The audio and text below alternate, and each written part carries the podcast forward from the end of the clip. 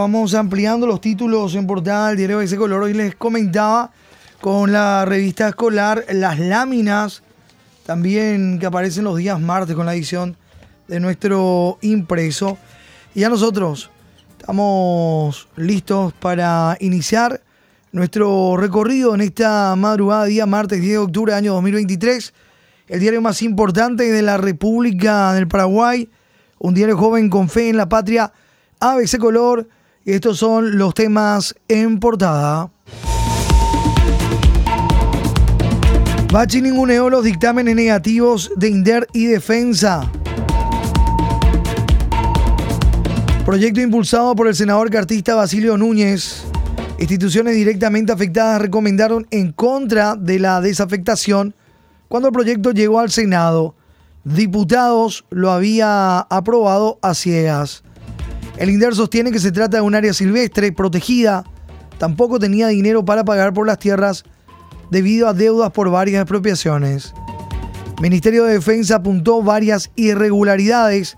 Titular de cartera Oscar González anunció ayer que los ocupantes VIP serán desalojados de Remancito. Bachi ninguneó los dictámenes negativos de INDER y Defensa. Inder dictaminó contra el despojo de Finca 916 impulsado por Bachi Núñez, ya esto en páginas 2 y 3. Argumentó que fracciones áreas silvestre protegida de los humedales del Bajo Chaco.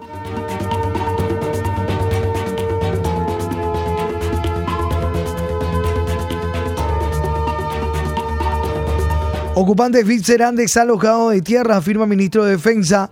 Ejecutivo recurrirá al desalojo de la finca 9 y 16 de Remancito el ministro de Defensa Nacional, general en situación de retiro, Oscar González, anunció ayer que el gobierno recurriría al desalojo de la finca 916 en Remancito, Villa aludiendo a los ocupantes vi que se nieguen a retirarse voluntariamente de las tierras que pertenecen al Estado y donde instalaron lujosos establecimientos en tierras públicas.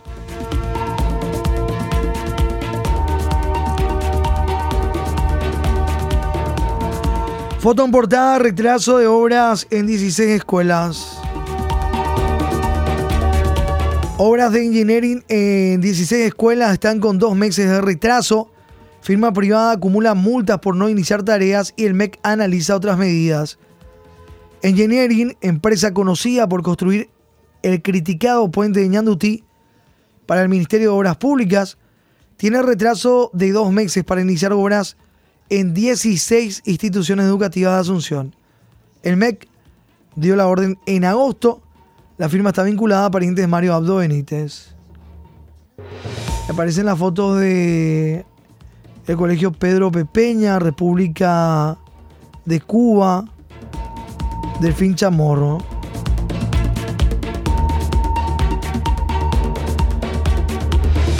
Caso Pechi, la fiscalía abre pesquisa local tras ser mencionado HC y Tío Rico. Destaca en página 4, Fiscalía inicia pesquisa en Paraguay acerca del asesinato del fiscal Pechi. Tras declaraciones del articulador confexo del crimen, conforman equipo fiscal. El fiscal general Emiliano Rolón dispuso anoche el inicio de una causa penal para indagar sobre las declaraciones del acusado Francisco Luis Correa Galeano, quien en un interrogatorio en Colombia señaló al expresidente Horacio Cartes y al presunto narco Miguel Ángel Insfran, alias Tío Rico, como supuestos mandantes del homicidio del fiscal Marcelo Daniel Pechi Albertini en mayo del 2022.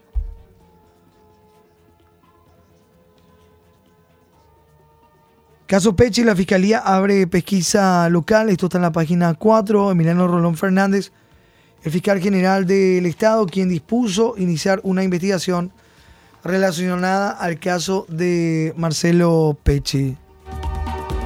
El abogado Álvaro Arias ratificó ayer en ABC que su defendido Miguel Ángel Infran, alias Tío Rico, no fue indagado por el fiscal Marcelo Pechi y que tampoco conoce al expresidente de la República, Horacio Cartes. Dice que no conoce a HC ni que fue indagado por Peche.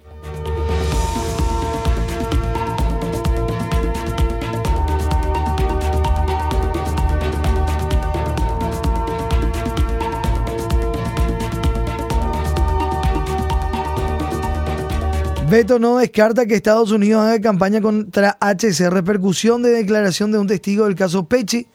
El senador Silvio Beto Velar, presidente del Congreso Nacional, dijo que no descarta que el gobierno de Estados Unidos esté detrás de la declaración de Fernando Luis Correa, quien testificó que el expresidente de la República, Horacio Cartes, habría dado la orden para asesinar al exfiscal Marcelo Peche. Silvio Beto Velar, titular del Senado, no descarta que Estados Unidos esté detrás de una campaña contra Cartes.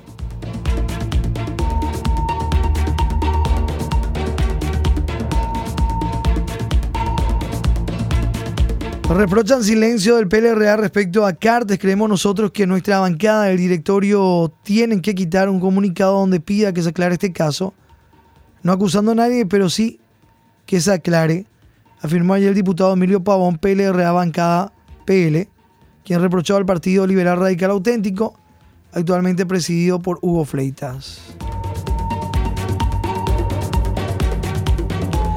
Empresa de decoración le proveerá de combustible a Petropar por 51 millones de dólares.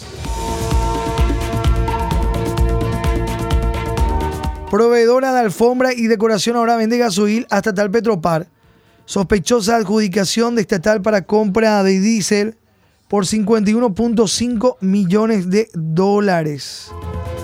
En una apurada Contratación por vía de la acepción, la estatal Petropar adjudicó la compra de gasoil a la empresa APSA representada por Andrea Lafarca Vitar por un monto máximo de 51.5 millones de dólares. Dicha firma no pasaba de ganar contratos por montos ínfimos para proveer alfombras, decoración y mobiliarios a la DINAC, pero ahora venderá combustible a la petrolera pública.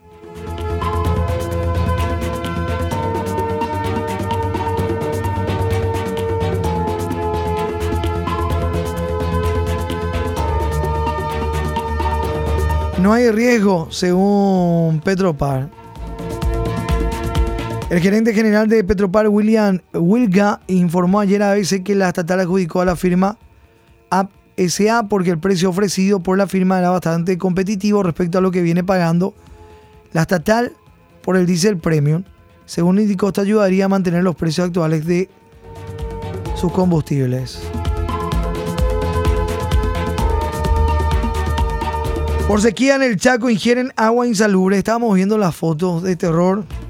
La situación de la gente en el Chaco, una niña nativa bebiendo agua de un tajamar no tratada, exponiéndose a posibles enfermedades en, en muchas comunidades. Es la única alternativa y prácticamente barro lo que estaba tomando. Los nativos cuelan con tela el agua de Tajamar para consumir. Desde el Chaco Central, Natalia Ortiz, con el informe desde Filadelfia, página 20 ABC. Aguda sequía obliga a consumir agua de los tajamares en el Chaco. La asistencia no abastece ante tanta demanda del vital líquido. La gobernación constantemente reparte el vital líquido ante las urgencias, pero la gran demanda solo se podría paliar con lluvias de gran volumen.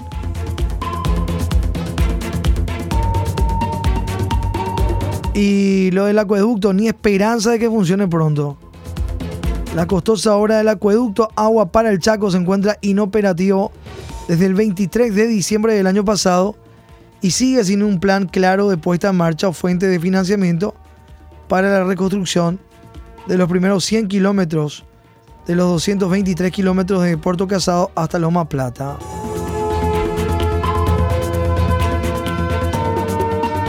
Dos paraguayos siguen desaparecidos en Israel. El informe en páginas de ABC la guerra entre Israel y Hamas hace crecer violencia en la zona.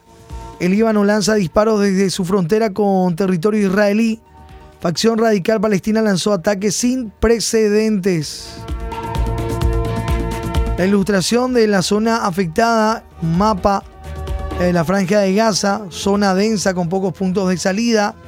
La tensión escala en la región del Medio Oriente tras el estallido de la guerra entre Israel y la facción radical palestina Hamas que lanzó un ataque sin precedentes sobre el territorio hebreo el fin de semana pasado. Los extremistas de Yihad Islámica, otro movimiento palestino, y el movimiento Hezbollah se sumaron a las acciones bélicas contra los israelíes desde las fronteras del Líbano. Mediación para tratar posible intercambio de los rehenes. Qatar participa en tareas de mediación con Hamas e Israel para tratar un posible intercambio de rehenes con el objetivo de evitar que el conflicto entre ambos se siga expandiendo y para detener la muerte y la destrucción, confirmaron a F fuentes conocedoras de las conversaciones. Decenas de ciudadanos extranjeros fueron asesinados, heridos, tomados como rehenes desde la ofensiva lanzada por los islamistas desde Hamas contra Israel.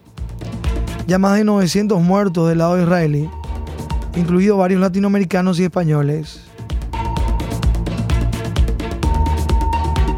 Dos paraguayos siguen desaparecidos. El canciller nacional Rubén Ramírez Lescano, quien ayer se reunió con la mesa directiva de diputados, explicó que el gobierno nacional viene ejecutando tres planes de asistencia a unos 160 connacionales residentes en Israel, así como grupos que fueron para turismo antes que estalle la guerra.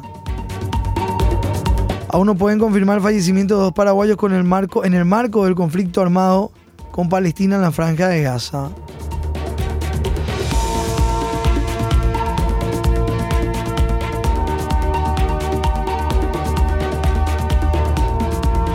Impacto dispar en los mercados ya con este conflicto. El precio del petróleo intermedio subió un 4.3% y cerró en 86.38 dólares el barril impulsado por el temor a que el conflicto entre Israel y Hamas se extienda en Oriente Medio y afecte el mercado de energía.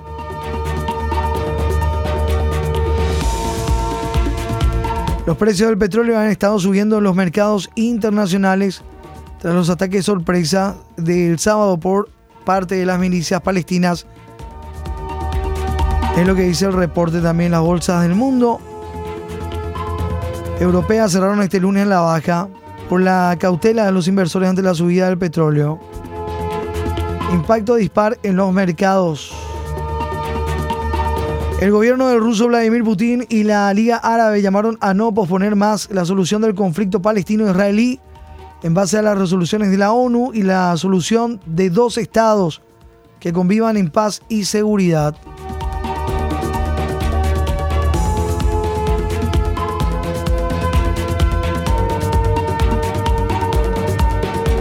Hay combatientes en el ejército de Israel con vínculos en el Paraguay. Decíamos, compartíamos la historia de ellos eh, también en el digital.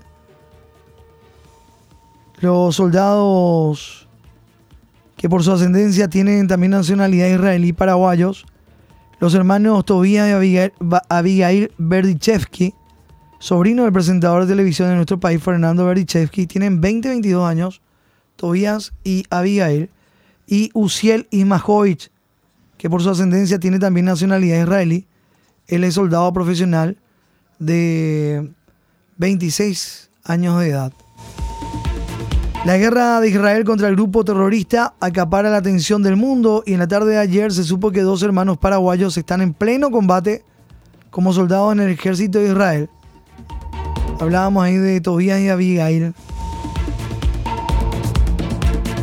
Y Humberto Ismajovic padre de Uziel Ismajovic, joven paraguayo que combatirá en Israel, contó que sintió cuando se enteró el domingo por la noche que su hijo, quien reside desde hace cinco años en ese país, fue llamado a eh, combatir. Estuvo hablando su padre con los compañeros aquí en Radio Cardinal 730 AM. 4 con 15 minutos, vamos a la contratapa. Eliminatoria Sudamericana, Copa del Mundo FIFA 2026. 25 jugadores se presentaron el primer día en Ipané. Garnero a lidiar grande. Con 25 de los 28 convocados, el plantel de la selección paraguaya abrió ayer lo que es el ciclo del entrenador argentino Daniel Garnero, al que la Asociación Paraguaya de Fútbol confía en enderezar el rumbo camino a la Copa del Mundo 2026.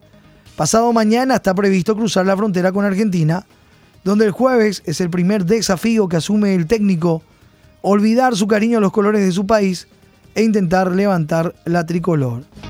En la foto aparece hablando con Santiago Arzamendia. ¿Será el lateral izquierdo? Otro ciclo en la selección mayor.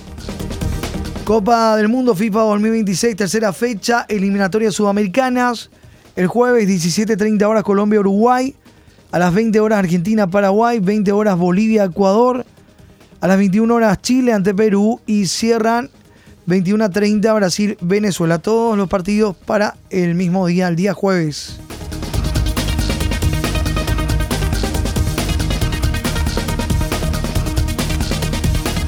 Todas las novedades en la selección mayor, páginas de nuestro impreso. Siempre hay una primera vez, dos victorias del hilo, alivio en el promedio. Luqueño que venció a Meliano por 2 a 0. En el cierre de la jornada 14 del torneo clausura en el Luis Alfonso Yani de Villa Lisa, el Esportivo Luqueño superó 2 a 0 a Sportivo Ameliano, rival al que derrota por primera vez en la historia. Además, el equipo Auriazul encadena la segunda victoria por su lado, la B Azulada sumó la quinta derrota consecutiva. Luqueño le ganó 2 a 0 a Meliano.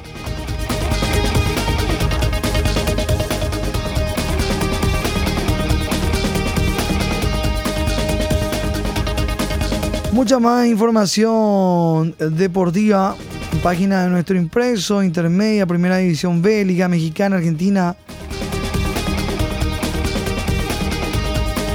eliminatorias, torneo clausura.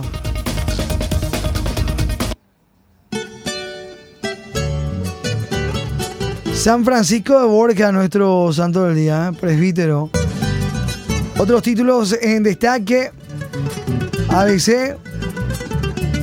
Ya vamos a, también a nuestro editorial.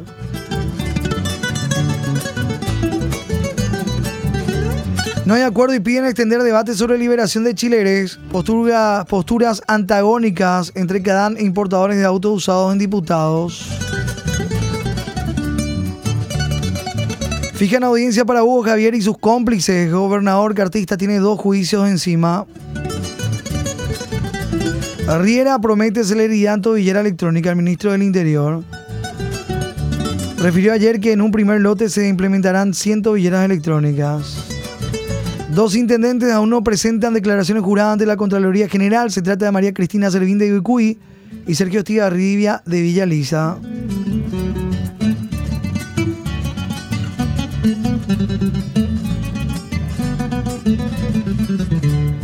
MEC estima que almuerzo escolar en todo el país costará 500 millones de dólares. Análisis del proyecto de presupuesto 2024 en la Comisión Bicameral. Remesas aumentaron 24%. En nuestro editorial de la fecha lleva por título Contribuyentes son los damnificados ante cualquier incendio o inundación. Editorial de este día martes 10 de octubre. ABC Color, el diario completo, presenta el editorial de la fecha.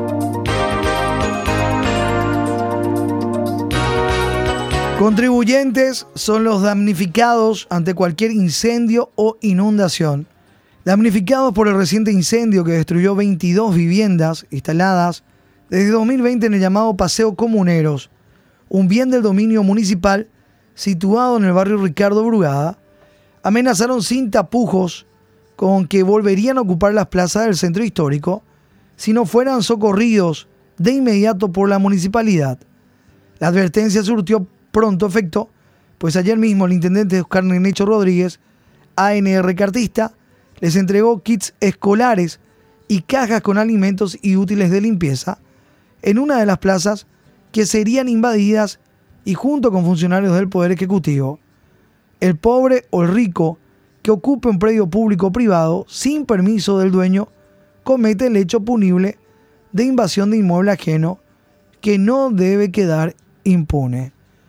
Contribuyentes son los damnificados ante cualquier incendio o inundación, dice parte de nuestro editorial hoy martes 10 de octubre.